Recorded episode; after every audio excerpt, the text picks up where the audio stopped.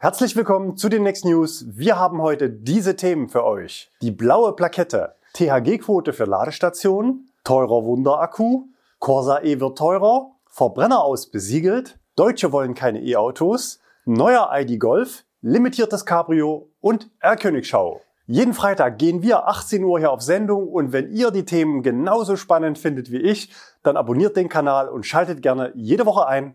Auf geht's!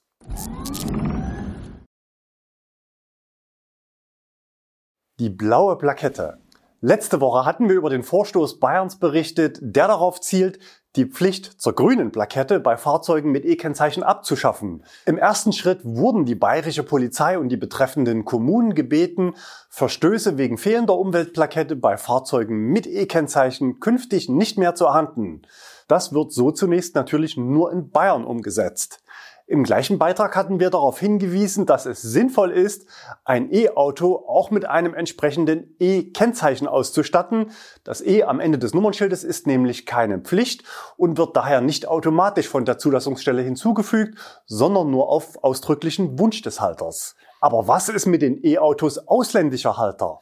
Wie müssen die denn ihre Autos kennzeichnen, um in Deutschland erstens in Umweltzonen einfahren zu dürfen und zweitens die gleichen Privilegien nutzen zu können wie E-Autos mit E-Kennzeichen. Das heißt zum Beispiel das Parken an Ladestationen, die mit dem Zusatzschild E-Auto mit Stecker gekennzeichnet sind. Diese beiden Antworten wollen wir heute für unsere internationalen Zuschauer ergänzen. Für die Einfahrt in Umweltzonen benötigen ausländische Kfz natürlich auch eine grüne Plakette.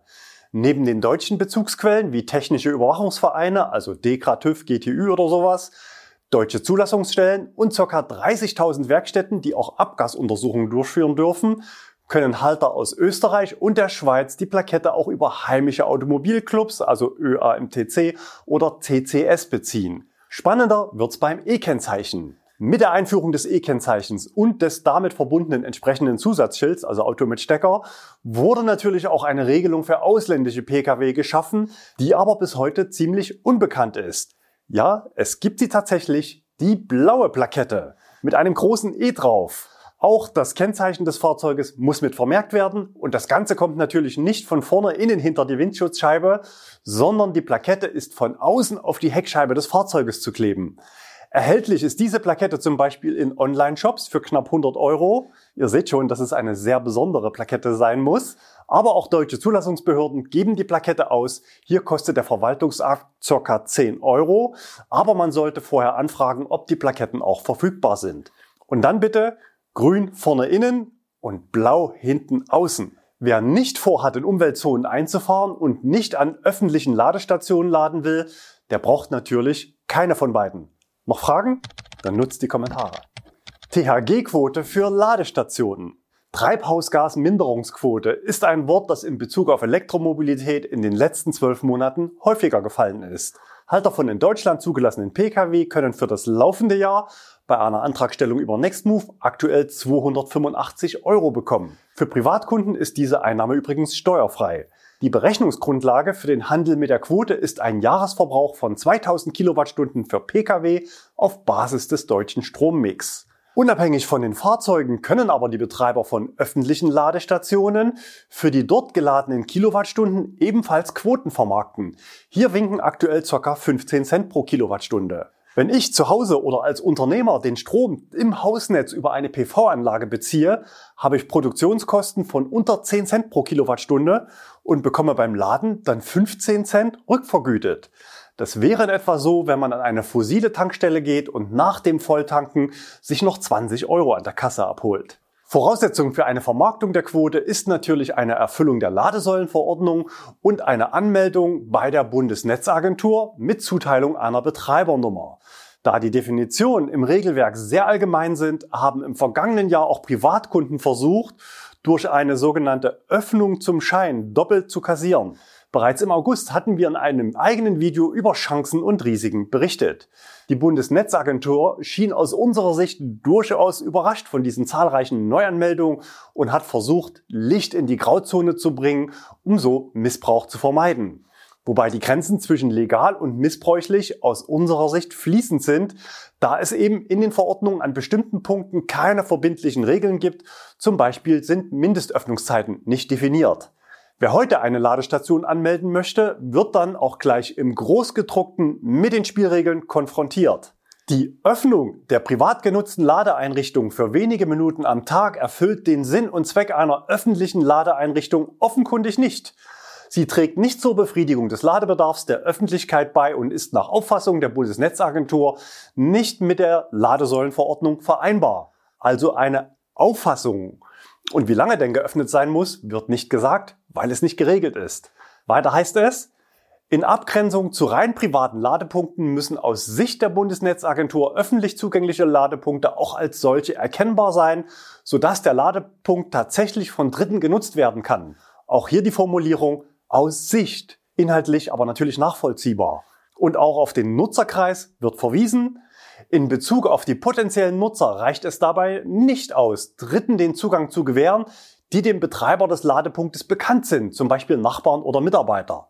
Parkplatz und Ladepunkt müssen von einem unbestimmten oder nur nach allgemeinen Merkmalen bestimmbaren Personenkreis, also auch von Personen genutzt werden können, die dem Betreiber nicht bekannt sind. Möglich wäre also zum Beispiel eine Beschränkung auf Kunden, sofern denn jeder Unbekannte auch Kunde werden kann. In der ersten großen Anmeldungswelle im August erhielten dann alle augenscheinlich privaten Anmelder auch eine entsprechende Mail auf ihren Anmeldeversuch mit folgendem vielsagenden Wortlaut. Daher bitten wir Sie um eine erneute Prüfung unter Berücksichtigung obiger Erläuterungen und der gemeinsamen Klarstellung der Bundesnetzagentur und des Umweltbundesamtes Sollten Sie weiterhin zu dem Ergebnis kommen, dass es sich bei Ihren Ladepunkten um öffentlich zugängliche Ladepunkte gemäß Ladesäulenverordnung handelt, senden Sie uns bitte eine erneute entsprechende Anzeige. Auf Deutsch, wenn fair gespielt wird, ist das Kriterium Privatkunde natürlich kein Ausschlusskriterium. Seit dieser Woche gibt es einen neuen Abwehrmechanismus der Bundesnetzagentur gegenüber mutmaßlichen Trittbrettfahrern.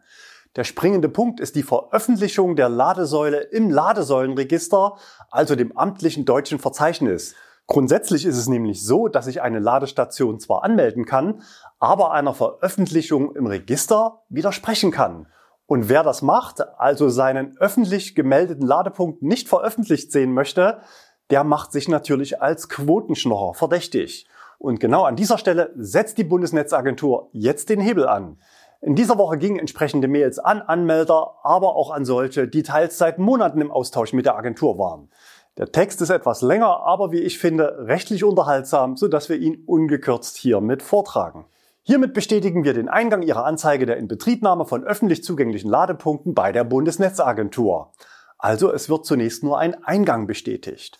Bitte beachten Sie, dass hierin keine Bestätigung liegt, dass angezeigte Ladepunkte öffentlich zugänglich im Sinne der Ladesäulenverordnung sind.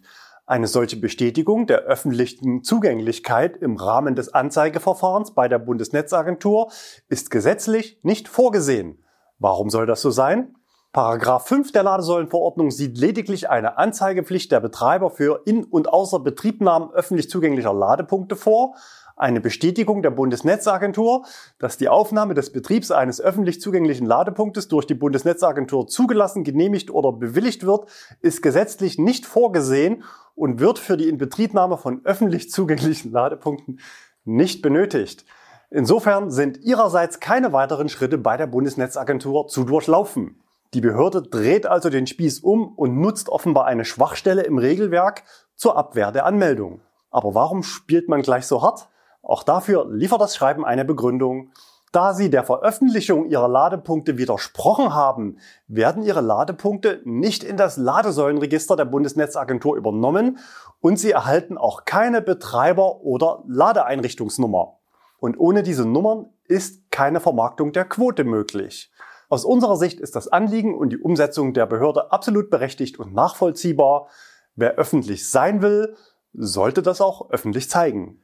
Übrigens, eine Veröffentlichung im Register hat noch nichts damit zu tun, dass ich automatisch in diversen Apps von Fahrstromanbietern lande, da dort in der Regel eine Clubmitgliedschaft bei einem Abrechnungsdienstleister wie Hubcheck oder SmartLab erforderlich ist. Teurer Wunderakku. In den vergangenen Jahren geisterten regelmäßig Wunderakkus durch die Presse. Neue Technologien, ewiges Leben, günstige Rohstoffe, hohe Reichweite, Schnellladen in fünf Minuten, aber oft noch lange hin und wenig Konkretes. Solche Schlagzeilen sind natürlich auch geeignet, Kunden vom Kauf eines aktuellen Modells abzuhalten. Zum einen, weil sie hoffen, fürs gleiche Geld demnächst deutlich mehr Reichweite zu bekommen. Zum anderen, weil sie hohe Wertverluste ihres Gebrauchten fürchten. In der Praxis sieht es aber aktuell anders aus. Elektroautos sind in den vergangenen zwei Jahren deutlich teurer geworden und viele Modelle haben im gleichen Zeitraum genau 0 Kilometer an Reichweite zugelegt. Die Frage nach dem, was beim Kunden an Weiterentwicklung ankommt, wurde im letzten Sommer in einem Interview der kleinen Zeitung aus Österreich auch dem damaligen VW-Konzernchef Herbert Dies gestellt. Möglich sind rund 2% Steigerung in der Leistungsfähigkeit pro Jahr. Aufgrund der Rohstoffverfügbarkeit kann die Entwicklung aber auch in Richtung geringerer Reichweiten und mehr Gewicht gehen. Statt der nickelreichen Batterien könnten mehr Eisenphosphatbatterien eingesetzt werden. Der Vorteil ist, dass diese Batterien noch mehr Ladezyklen schaffen, gerade in Transportfahrzeugen. Und sie sind kostengünstiger. Festkörperbatterien könnten bis Ende des Jahrzehnts weitere Verbesserungen erreichen, vielleicht 10 bis 15 Prozent. Eine Verbesserung um 50 Prozent verspricht aktuell NIO und will dieses Jahr seine 150 Kilowattstunden Festkörperbatterie an den Start bringen. NIO-Präsident Li Hong ließ jetzt durchblicken, dass der neue Akku so viel kosten wird wie ein kompletter NIO ET5. Und was kostet ein ET5? Ich vermute mal, dass sich die Aussage auf den ET5 ohne Akku, also mit der Batterie-Mietoption bezieht. Und der startet in Deutschland aktuell bei 49.900 Euro. Nehmen wir also mal grob 50.000 Euro über den Daumen und vergleichen das Preis-Leistungs-Verhältnis mit den anderen beiden NIO-Batterien. Die Kapazitätsangaben sind jeweils brutto.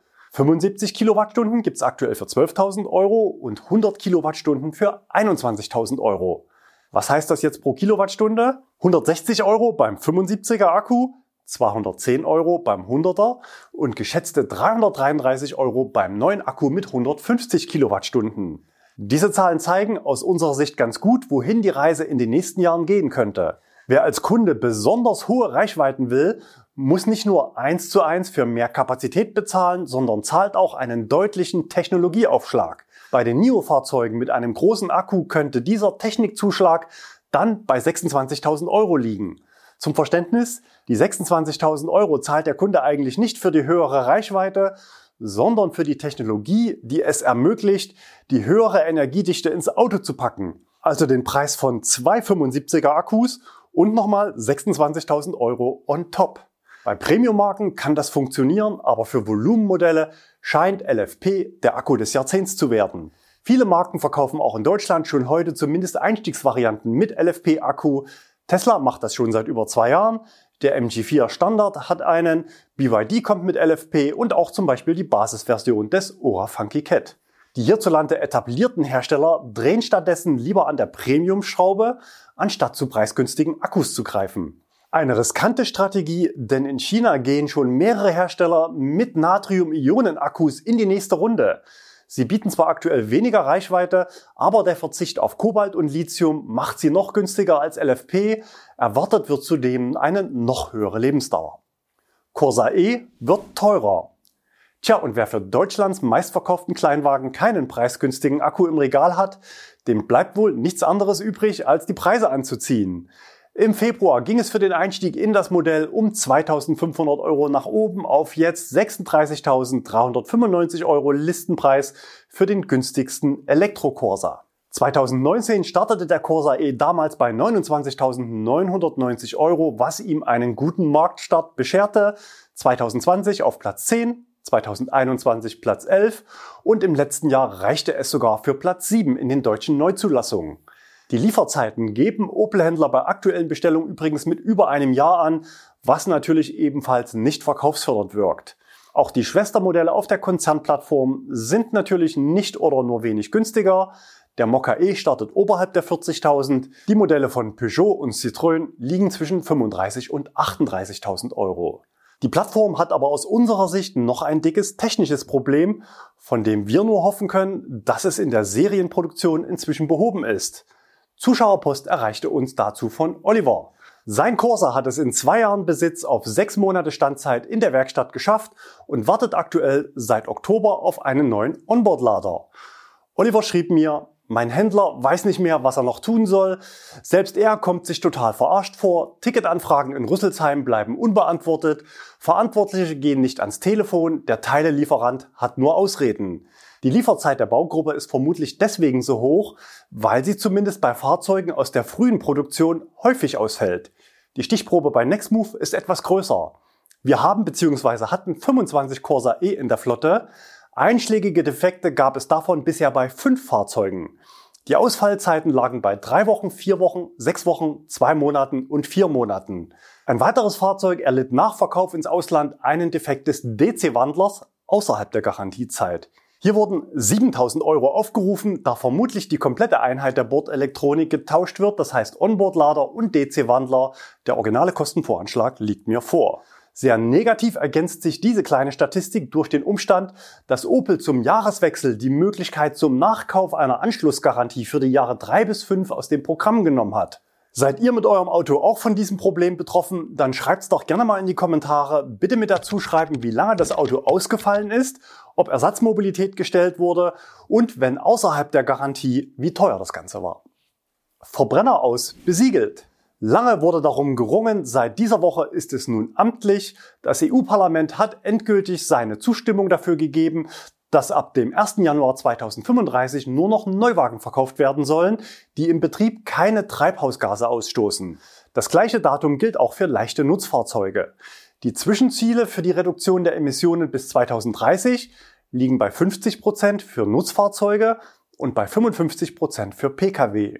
Lange gerungen wurde im Vorfeld, ob E-Fuels zur Erlangung der Ziele eingesetzt werden können. Besonders Deutschland, allen voran die FDP, hatte sich dafür eingesetzt und begleitend im Sommer für eine handfeste Lobbyaffäre gesorgt. Der damalige Porsche-Chef Blume, heute VW-Konzernchef, berichtete intern über einen stündlichen Austausch mit Lindner. Später waren beide sichtlich bemüht, die Sache kleinzureden und Blume entschuldigte sich für eine falsche Wortwahl. Kürzlich gab es auch ein Zusammentreffen der beiden beim Autogipfel im Kanzleramt wo Blume Lindner dann einfing und mit den Realitäten konfrontierte. 5 Euro pro Liter und siebenfacher Energieeinsatz ist wohl nichts, was Zukunft hat. Bestandsfahrzeuge dürfen natürlich auch nach 2035 weiter mit Diesel und Benzin betrieben werden. Kleine Ausnahmen für Neuwagen gibt es aber trotzdem. Hersteller, die nur relativ wenige Autos produzieren, dürfen noch ein Jahr dranhängen. Spannend ist, dass es offenbar eine dauerhafte Ausnahme für Hersteller gibt, die EU-weit weniger als 1000 Fahrzeuge pro Jahr zulassen. Das Wichtigste am Beschluss ist vermutlich die Planungssicherheit. Verbraucher und Hersteller wissen, was auf sie zukommt und wer 2035 keinen harten Einbruch erleben möchte, sollte bei der Umstellung aufs Tempo drücken. Die Herausforderung ist riesig, denn die Abhängigkeit von Asien ist groß. In den USA gibt es gigantische Förderprogramme und es gibt natürlich in der EU auch viele Länder, in denen E-Autos auch heute noch Exoten sind. Im Schnitt waren es 2022 erst 12 Prozent der Neuzulassung. Deutsche wollen keine E-Autos. Umfragen sind natürlich manchmal mit Vorsicht zu genießen. Die Art und Weise der Fragestellung kann durchaus Einfluss auf das Meinungsbild haben. In aktuell unsicheren Zeiten halten offenbar viele Menschen lieber an Dingen fest, die sie kennen, als sich neuen Lösungen zuzuwenden. Das zeigt auch eine aktuelle Allensbach-Umfrage für die Deutsche Akademie der Technikwissenschaften. Besonders bemerkenswert ist dabei der große Unterschied zwischen Realität und den eigenen Wünschen. So ist eine Mehrheit überzeugt, dass sich der Elektroantrieb in den kommenden zehn Jahren durchsetzt, aber nur 22 Prozent halten das für wünschenswert. Die Mehrheit will also offenbar nicht nur selbst nicht elektrisch fahren, sondern lehnt die Technik komplett ab. Entsprechend deftig auch die Überschrift, Viele Deutsche wollen nicht, dass sich das E-Auto durchsetzt. Laut Umfrage stagnierte die interessierte Zielgruppe bei 23 Prozent. Immerhin 72 Prozent gaben an, dass ein eigenes Auto unverzichtbar sei. Und wie die Hersteller diese Kunden für künftige E-Autos erreichen wollen, bringt uns direkt zum nächsten Thema. Neuer ID Golf. Das EU-Verbrenner aus ist besiegelt, aber es gibt hohe Skepsis in der Bevölkerung gegenüber Veränderungen, konkret den Umstieg aufs E-Auto für alle. Wenn die Hersteller diesen Schnitt überleben wollen, müssen sie natürlich auch ihre Bestandskunden mitnehmen. Gerade deutsche Autobauer setzen auf Markentreue. Dazu wiederhole ich gerne nochmal das Blume-Zitat von letzter Woche als Antwort auf die Tesla-Preissenkung. Wir haben eine klare Preisstrategie und setzen dabei auf Verlässlichkeit. Wir vertrauen auf die Stärke unserer Produkte und Marken. Und wie viele Kunden VW da noch möglichst markentreu natürlich vom E-Auto überzeugen muss, zeigt unsere Statistik der Jahresauswertung 2022. Konkret gilt es, noch 87 Prozent der Kunden vom E-Auto zu überzeugen, nämlich diejenigen, die sich 2022 bei ihrem VW-Neuwagen noch gegen ein ID-Modell entschieden haben. Der Name und das Aussehen spielen natürlich gerade für die markentreuen Kunden eine sehr große Rolle. Durch den Wechsel an der Konzernspitze scheint auch in der Modellpolitik für die nächsten Jahre nochmal einiges in Bewegung gekommen zu sein, inklusive Austausch des Chefdesigners. So sagte VW-Markenchef Thomas Schäfer im Januar schon dem Handelsblatt, dass man die Volumenmodelle Golf und Tiguan ins Elektrozeitalter überführen wolle. Wir werden Ikonen wie den Golf nicht sterben lassen. Es gibt bereits inspirierende Vorschläge. Einen konkreten Zeitplan gäbe es aber noch nicht, auch Entscheidungen stünden noch nicht an. Diese Woche flatterte dann folgende Einladung für eine Veranstaltung in mein Postfach. Wir werden Ihnen auch ein Auto präsentieren, mit dem wir nicht nur einen konkreten Ausblick auf ein neues Elektromodell der Marke Volkswagen geben, sondern auch die neue Designsprache für zukünftige Modelle vorstellen. Konkreter wird man noch nicht. Das nächste Modell, das in der VW-Pipeline nach dem ID7 erwartet wird, ist ja eigentlich der neue Kleinwagen. Frage an euch. Wie würdet ihr so ein Auto nennen, wenn ihr zum einen eure Bestandskunden ansprechen wollt und zum anderen den billigen 20.000 Euro Stempel loswerden möchtet? ID2 oder besser ID Golf?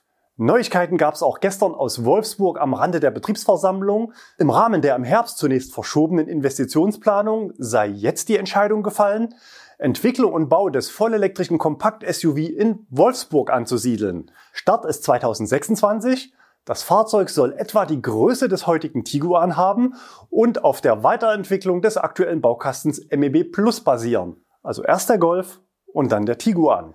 Zufällig sind das die beiden Namen, die 2022 auf Platz 1 und 2 der Neuzulassung standen. Fragt sich nur, ob es die Namenszusätze ID dann überhaupt noch braucht. Bei Mercedes war ja kürzlich bekannt geworden, dass man ab 2024 auf den Namenszusatz EQ für seine Modelle verzichten wird. Auch preislich tut sich was bei VW. Nächste Woche gibt es die nächste Preiserhöhung. Für die meisten Modelle geht es ab dem 23. Februar im Schnitt um ca. 5% nach oben, je nach Modell also 900 bis 2000 Euro Aufschlag. Die ID-Modelle sind aber diesmal nicht mehr dabei und insofern würde ich das mal zumindest als kleine Antwort auf Tesla werten. Limitiertes Cabrio. Bereits im Sommer hatte ein Mini Cooper SE Cabrio einen ersten Auftritt hier auf dem Kanal. Damals war die Limitierung der Stückzahl genau auf ein Fahrzeug begrenzt und eigentlich war die Aussage, dass so ein Auto nicht für die Serie geplant sei. Aber offenbar gab es positive Resonanz und man hat sich anders entschieden. Der Elektroanteil der Marke Mini lag 2022 in Deutschland übrigens bei 28 Prozent der neu zugelassenen Fahrzeuge und damit deutlich über dem Durchschnitt. Insofern sollte ja eigentlich genug Nachfrage für ein Cabrio da sein. Gebaut werden die Fahrzeuge in den Niederlanden. Der Marktstart ist im April und es wird eine auf 999 Stück limitierte Anzahl von Fahrzeugen geben. Beim Antrieb greift der Hersteller zum Bewerten aus der Serie 135 Kilowatt Frontantrieb und ca. 29 Kilowattstunden nutzbarer Batteriekapazität. Die Normreichweite fällt mit 201 Kilometern etwas geringer aus, aber dafür steht mit 160 Litern das gleiche Kofferraumvolumen wie beim Mini Cooper SE zur Verfügung. Das Verdeck kann bis 30 Kilometer pro Stunde geöffnet oder geschlossen werden. Auch eine Nutzung als Schiebedach ist möglich. Wo ist der Haken? Naja, limitierte Auflagen sind meistens etwas teurer und so werden 60.000 Euro für das hoch ausgestattete Cabrio fällig. Zum Vergleich, die normalen Elektrominis kosten aktuell zwischen 37 und 45.000 Euro. R-Königschau. Die Pläne zum Ausbau eines Schnellladenetzes für Lkw gibt es bereits, aber in der Praxis müssen Fahrzeuge mit Übergröße fast immer die überwiegend auf Pkw ausgerichtete Schnellladeinfrastruktur nutzen. So wie hier ein Gelenkbus bei Ionity am südlichen Berliner Ring. Richtig eng wird es dann, wenn gleich zwei solcher Busse zeitgleich auf Reisen gehen, so wie hier auf den Bildern von Christian.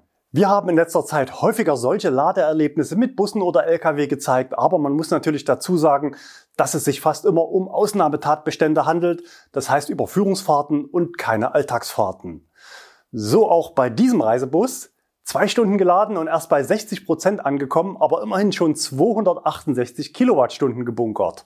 Also mit Elektrobussen kenne ich mich ja nicht so gut aus, aber 500 Kilometer Reichweite müssten mit diesem Gerät eigentlich drin sein. Danke für die Bilder an Marcel. Ja, ihr seht, ich bin schon wieder auf Tour nochmal im Außendienst zum Freitag unterwegs. Ganz frisch angekommen, der Hyundai Ioniq 6 da hinten hier bei Hyundai Freidank. Ja, sieht gar nicht aus wie ein Autohaus. Es ist nämlich noch ein Bau. Die Handwerker sind noch am Machen. Am 1. April ist hier feierliche Eröffnung. Und mich hat interessiert, ist das Navi endlich gut bei Kia Hyundai? Die Konzernfahrzeuge hatten da bisher noch eine Schwachstelle. Da war ich neugierig, deswegen ganz frisch Auto angekommen, habe ich mir gleich angeguckt. Anfang der Woche in den YouTube Shorts hier bei Nextmove gibt es die Auflösung. Das war's für heute. Wir sehen uns wieder nächste Woche in den Shorts oder zu den News. Bis dahin, bleibt gesund und fahrt elektrisch.